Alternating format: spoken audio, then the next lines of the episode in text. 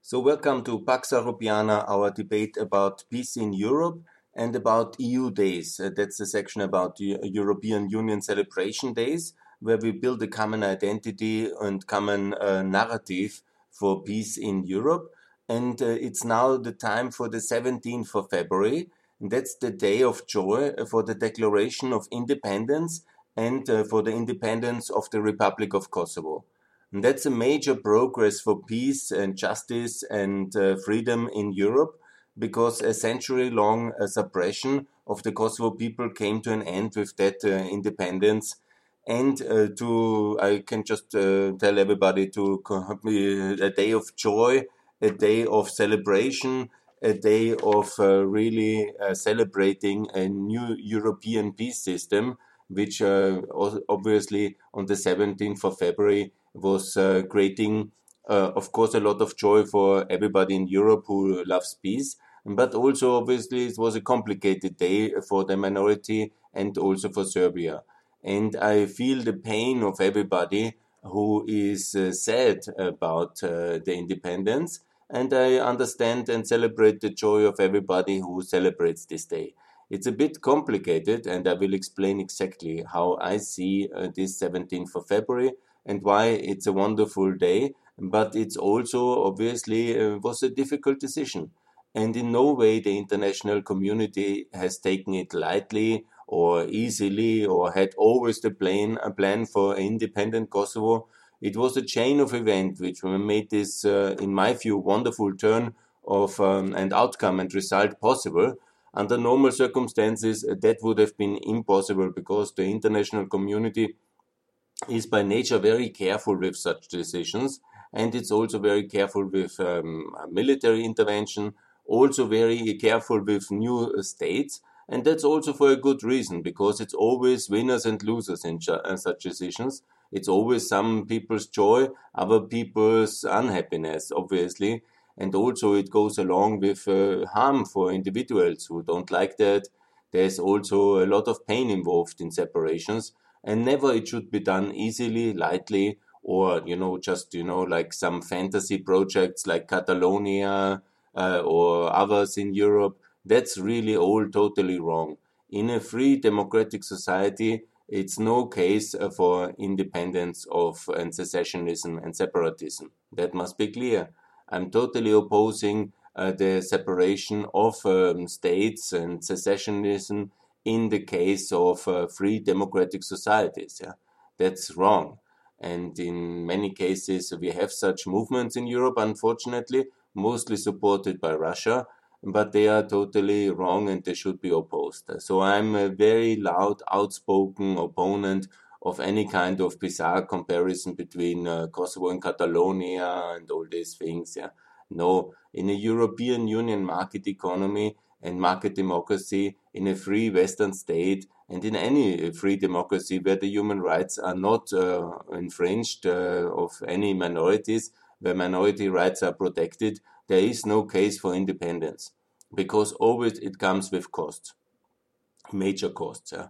Not only from the um, uh, citizens of the country where there is um, where they lose a region, but also inside that region. Obviously, it's very costly to do state building. It's very costly also for the people inside the minority who are maybe not uh, happy with that new status, and so on and so on, so on. It creates a lot of instability in the international system, and it's wrong. But in the case of Kosovo, it was the right decision. Why? Because of the massive, um, inhuman, genocidal regime of uh, Milosevic and Yugoslavia it was a colonial exploitation from the start, from 1912, and the things that happened in the 90s were unforgivable, inexcusable, and there was no kind of hope that in any future situation the Albanians in uh, Serbia will and Yugoslavia will live in decent European conditions. Even today, when Serbia is already a candidate status, they treat the Albanian minorities in the south of Serbia, in the Preševo Valley, and in this southern region they have. They treat them not very good, not at all according to the standards. I mean, if you want a better proof, then it's basically uh, quite obvious. But let me come also to the day itself, the 17th of February. It was the uh, result of a long and difficult international process, which uh, the international community has not taken lightly. I want to remember that uh, it was uh, permanent negotiations on this uh, issue and on the Kosovo situation already in the 90s. It was a um, uh, permanent uh, international outcry. George Bush father, the president, he imposed a um, Christmas ultimatum. It's famous in history. Uh, in order to stop uh, mass, also state violence of Milosevic in Kosovo. He said he will use force in order to protect the Albanians because states cannot kill their people. If you don't like the people, you cannot expel them. This is not how states can work. Eh? And if the Serbian state, in that sense, uh, only thinks it's only for Serbs and everybody else has to leave, then it has to lose these territories. That is the reality. And it uh, took anyhow the international community was much too uh, soft on all this issue because it's a big step, obviously. I would like to remind you that in the year 91, when most of Yugoslavian republics declared their independence, all of them obviously, and the Slovenians, the Croatians, the Bosnians, the Macedonians, that's really very important. Yeah? The Macedonians also declared independence on the 8th of September 91. And they made a referendum, over 90% yes, and they became an independent state. That was very good. But also Kosovo declared independence and made a referendum and also uh, was uh, over 90% of the people who lived there. They were uh, absolutely in favor of an independent republic, of a free state, of a sovereign state. Yeah? Unfortunately, only Albania recognized it. Why this happened, it's partly a mystery for me. It is obviously connected with uh, the massive Serb uh, anti-Albanian lobbying. It's also connected with the lack of information, lack of access uh, towards Kosovo. It's also connected uh, with the um, minor status, which unfortunately Kosovo only had inside Yugoslavia because it was never allowed the full republic status, and possible that was one of the reasons the international community didn't do it. But also with this confused narrative uh, based on some events 500 years ago, which uh, are somehow still relevant uh, today and in these decisions in 91. And unfortunately, we could have saved a lot of people's life and a lot of in intervention costs. These are all extremely costly operations. And you know, the whole effort, it could have been saved if the international community had accepted the independence of the first Kosovo Republic in 91 on the same basis like Macedonia has been accepted. And that would have been, of, of course, also complicated. Macedonian case was also complicated. It also took 30 years now to get it in NATO and in the soon, uh, hopefully, in the EU. But it was totally possible and it was much less bloodshed in Macedonia than in Kosovo case. And also, it was not necessary to have any military intervention. With a little bit of foresight and wisdom and more history knowledge, then I'm sure the um, international community could have done a better decision in 91. Was it connected with racism, anti-Albanian and anti-Muslim sentiments? Maybe, you know, I don't want to speculate too much on it, but there was simply not a lot of uh, support for uh, the Albanian uh, case and for the Kosovo Albanian case. And this was already the problem in 1912. It was already the problem in 1918 and 19 at the Paris Peace Conference. And all along, there was a real lack of uh, international support for the poor Kosovo Albanians because they could have had a much better situation. And the whole century on the Balkans would have maybe been much more peaceful if we had settled that issue according to the Wilsonian principles of self-determination of the people. Because already in 1912 it was very clear that the majority of the people in uh, Kosovo, in the region of Kosovo, were obviously Albanians and not Serbs. Even the king of uh, Serbia, when he conquered this territory, go, went everywhere. He, of course, he didn't talk to the Albanians there because he knew they had were visible different. But even the minority of uh, the um, people from Slavic origin who were, uh, he met, there's this famous scene when he asked one of them what they are, and obviously they said they were Bulgarians. Uh, that's the situation of that region. Obviously, the power grip, uh, the power control of Serbia in uh, that uh, part of the southern Balkans, it was the last time in 1350s, uh, yeah, or 1380s, maybe if you want. But obviously, there was no Serbian state since then ever in that region so far south in the Balkans. Anyhow, that's long and gone history, but I want to talk about this 17th of February. And it's a day of joy, but never anybody made it very easy. No, no, it was not that uh, the international community had this long-standing plan for independent Republic of Kosovo. There was simply not a lot of other alternatives because of the intransigence and the uh, complete uh, resistance uh, towards a peaceful settlement from the side of Serbia. Obviously, the Milosevic was the worst, but also otherwise there was not a real kind of uh, forthcoming. And obviously, the real problem is, as I have said already in the podcast about the dialogue, you cannot make compromises uh, on sovereignty in that sense. Once uh, a real kind of federal model was gone after all the crimes committed and no trust left, then why to have a common state? And once you want a common state, uh, once you want a state, uh, then you cannot make a lot of compromises. What should have been the compromise uh, for the Kosovo leadership in the Vienna negotiations, which took place then 2006 to 2007? You know, there is only uh, only independence, obviously, and that was unacceptable and still for the Serbs. And this was uh, still, uh, there was a lot of negotiations. And I'm actually quite happy about these negotiations because they led also to the Republic of Kosovo to be a much better, more modern, and really uh, first class uh, international standard uh, republic.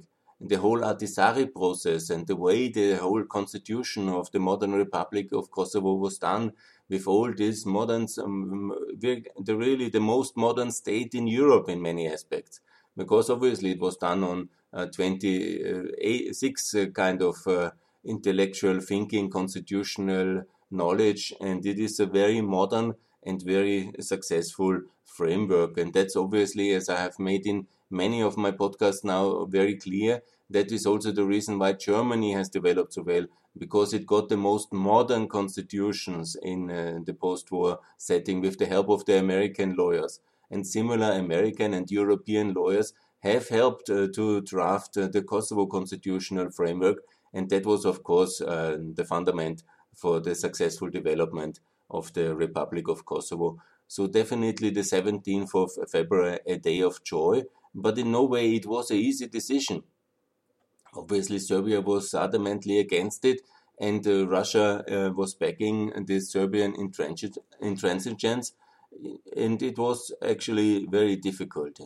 And nevertheless, about 100 states have now recognized Kosovo, and it's very successful. So it's a progress for peace without any doubt. And I'm actually very proud I could also partly on some minor functions in some economic development department also contribute a bit to the success, especially to low taxation. I'm very happy about that one. So let me say maybe what is important. I would like to say uh, thank you very much to George W. Bush. He was the key leader in uh, for Europe in uh, the 2000s.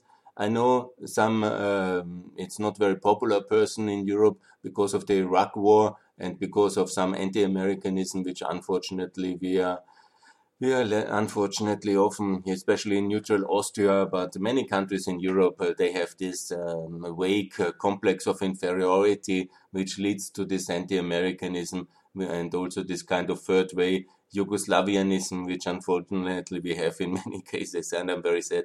But it was George Bush who made it possible that the West was led so successfully towards recognition of Kosovo, and uh, I want to thank him personally and he is really a great European leader.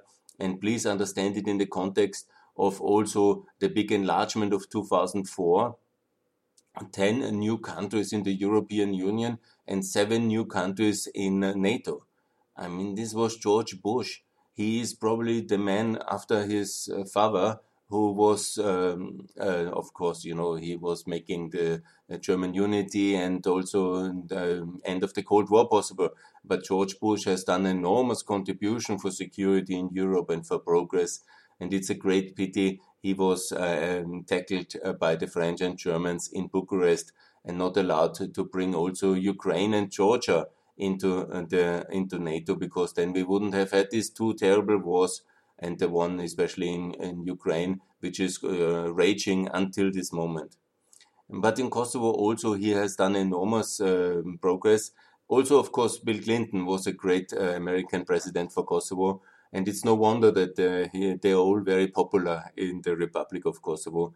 Uh, Clinton obviously leading the campaign against Milosevic in 99, the liberation of um, Kosovo.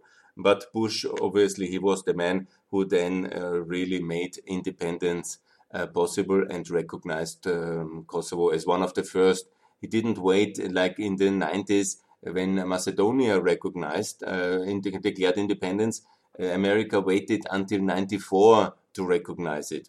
That created obviously a lot of instability but in the as they have also learned how Serbia has behaved in Bosnia, especially and in Croatia, then also Macedonia was recognized. But unfortunately, it was maybe also too complicated to protect, and that I also would like to explain because the great hero of Kosovo independence is obviously President Rugova, who has been uh, like uh, Mahatma Gandhi, a peaceful uh, leader of the Kosovo resistance against Milosevic and he was heavily criticized for it. But also, he has obviously seen what kind of atrocities the Serbian forces under Milosevic have been able to do and have been very, very uh, brutal uh, in doing in Bosnia.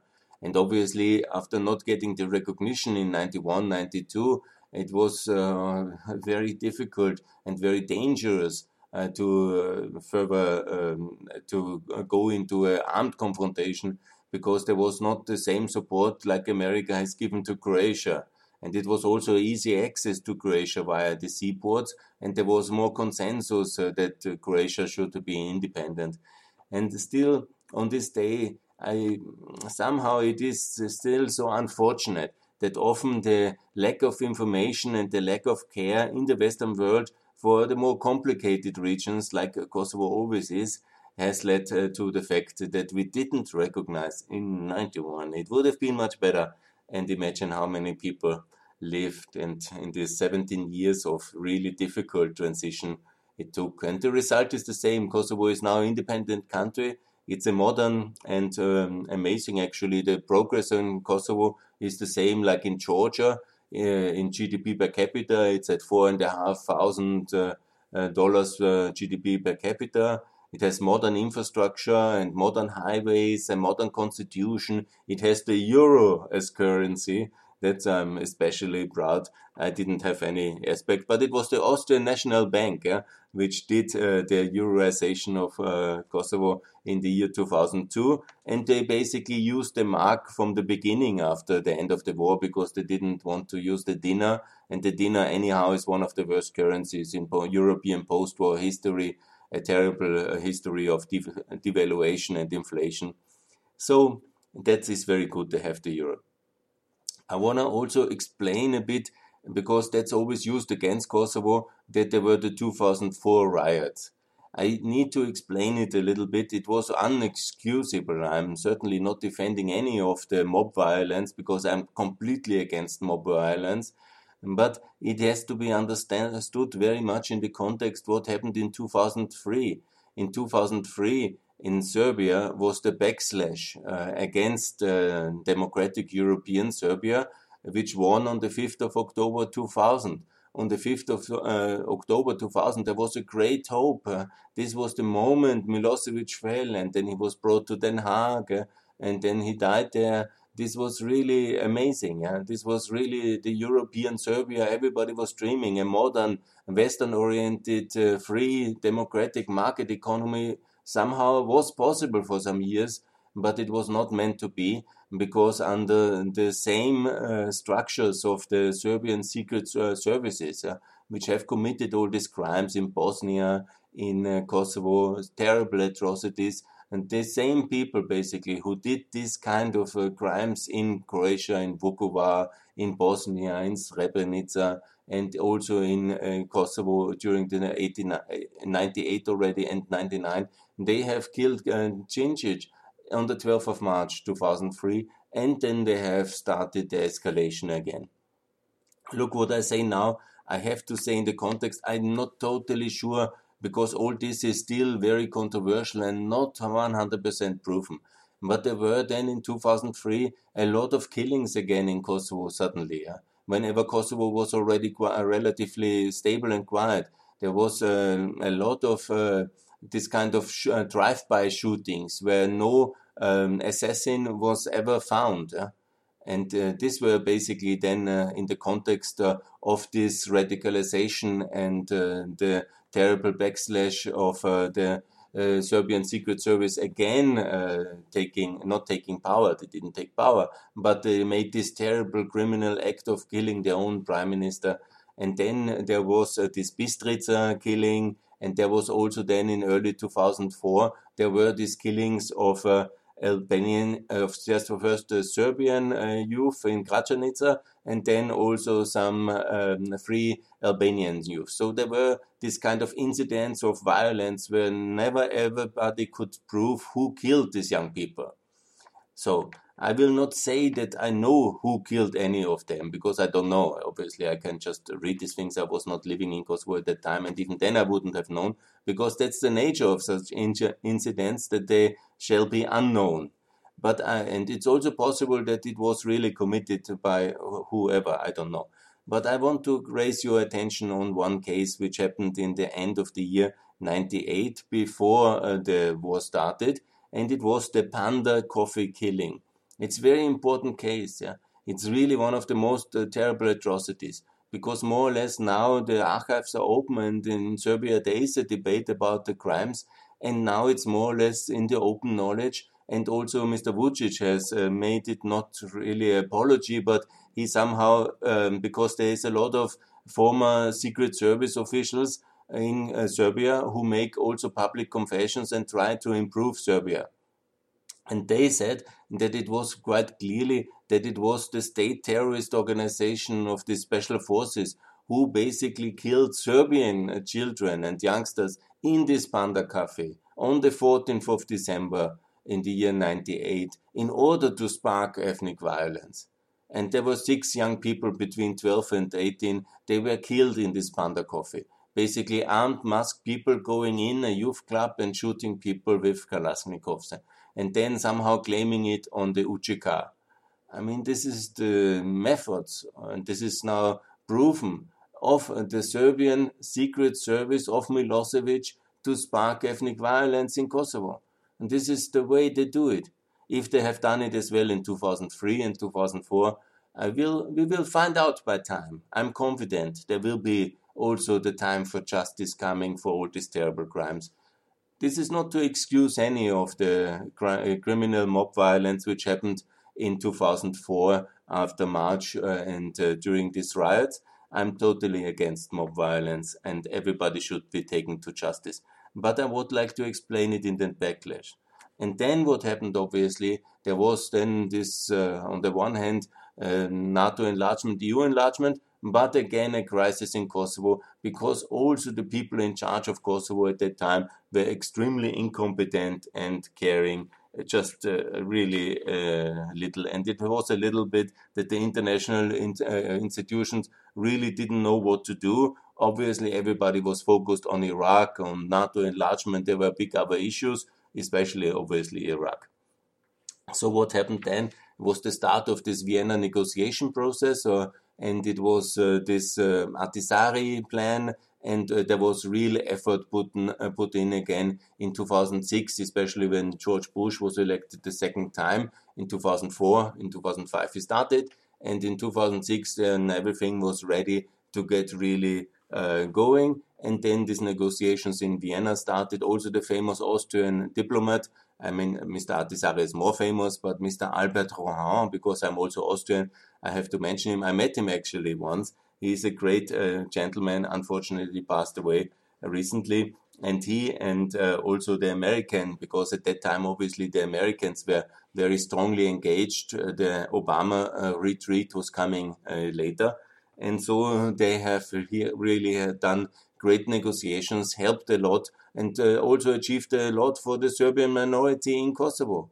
It's now one of the best protected uh, minorities in in any European state, and uh, they have government seats and ministers and their own communities and municipalities. And I've been in many of them, and they really live in peace and in re relative prosperity. Uh, I think it can be approved. Yeah. So the situation is 2006 7, this negotiation process. And again, you know, the international community is always so appeasing towards Serbia, always trying to delay it, taking consideration on the Serbian public, taking always uh, the steps uh, to delay everything until the moment really the question was in 2008 how long more to wait yeah? because uh, certainly there was no movement uh, towards any kind of understanding that Kosovo needs to be independent from the Serbian side.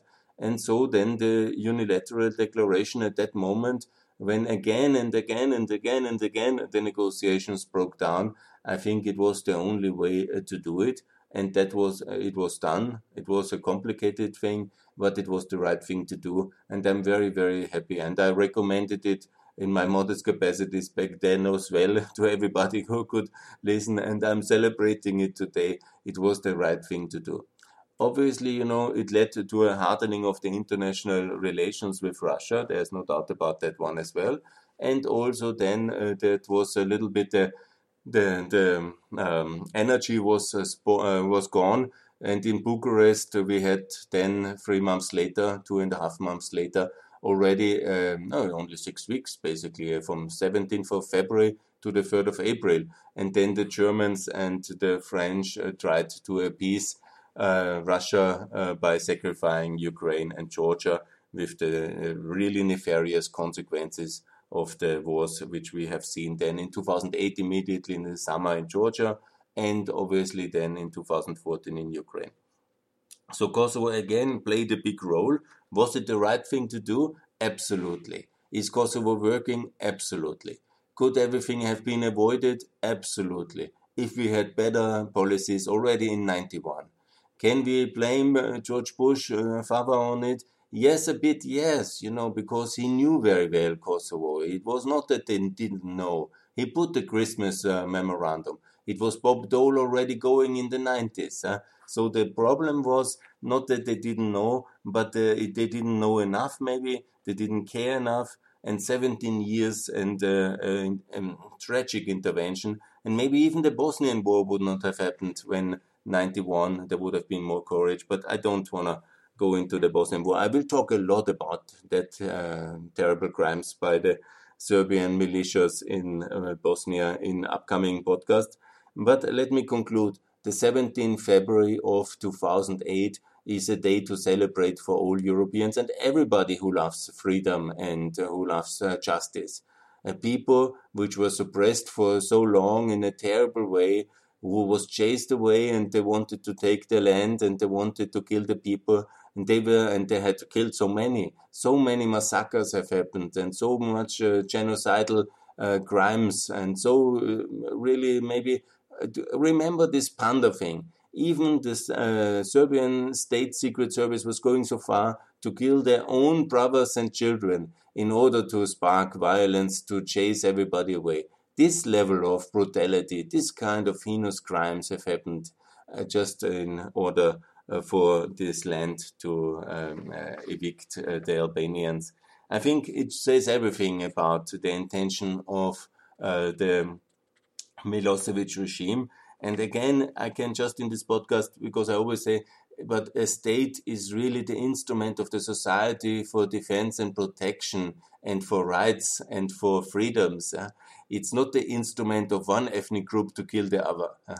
And I'm very proud that we have reached a level of international development that, at least in this case, because in many other cases we watch helplessly, uh, like in Chechnya, or we have done very little, like uh, for the Rohingyas in you know, when a majority decides to use state force against a minority, what you really have to can do you know, when you are part of that minority and you see the bombs falling or the um, automatic weapons uh, killing your family, you can do so little because you are not armed. Yeah, you can just run away and hope to survive, or you can hide in the jungle and in the forests. And when there's nobody there to help, you will die. You will be chased away. And uh, the state, as an instrument of the tyranny and uh, genocidal uh, intent of the majority on a minority for whatever reason is such a terrible thing. And I cannot understand that anybody justifies that. Yeah. And it's also my call for the Serbian authorities of today, 2021. I mean, you want to be in the European Union. It's very important for European Union countries to clean up the past and be honest about the crimes. And, and nobody will blame it on the generation of the Serbs uh, who are growing up now. But there are still Serbs who committed these crimes. They must be put to justice.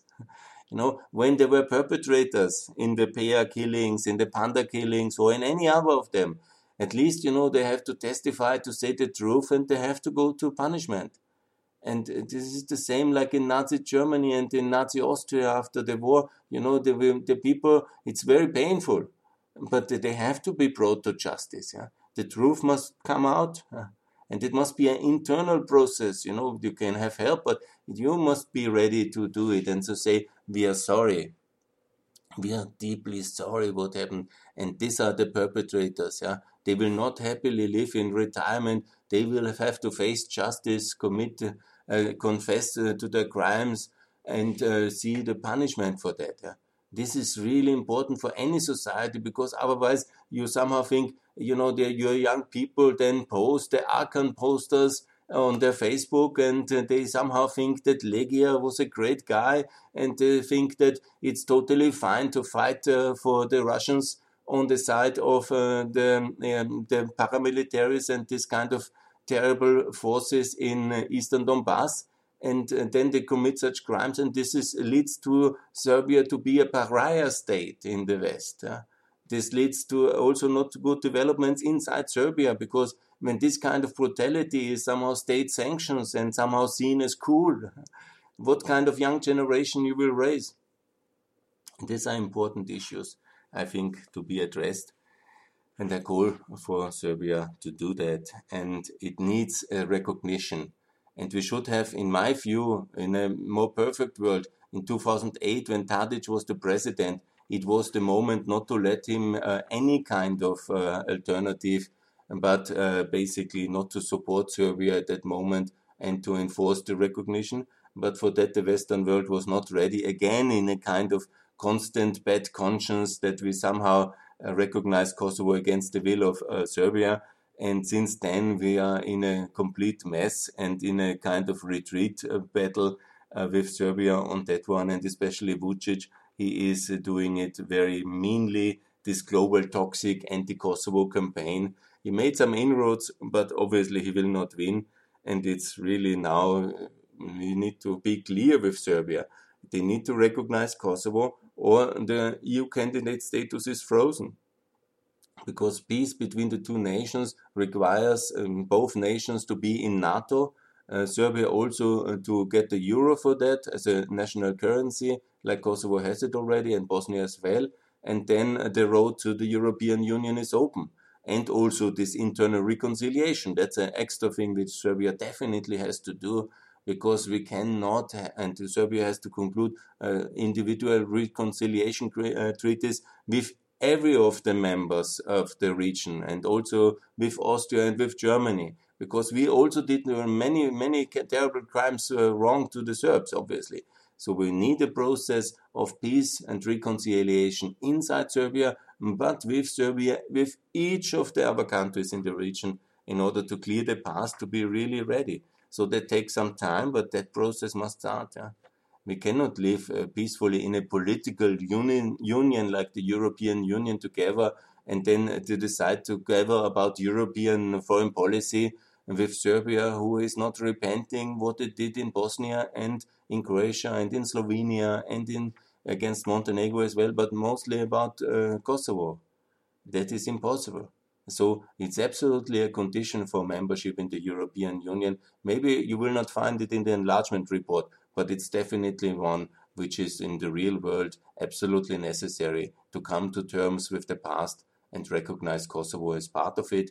But it's not only the recognition, it's also the real repentance of the sin and the contrition and also the official saying sorry, but also that the people who still today live in Belgrade, who committed all these crimes, or some of them live, what I read now, in Russia, yeah, they will, will not forget anyhow. But you know, then at least make it very clear, um, convict them in absentia, and make sure they are guilty because they are, and that's important.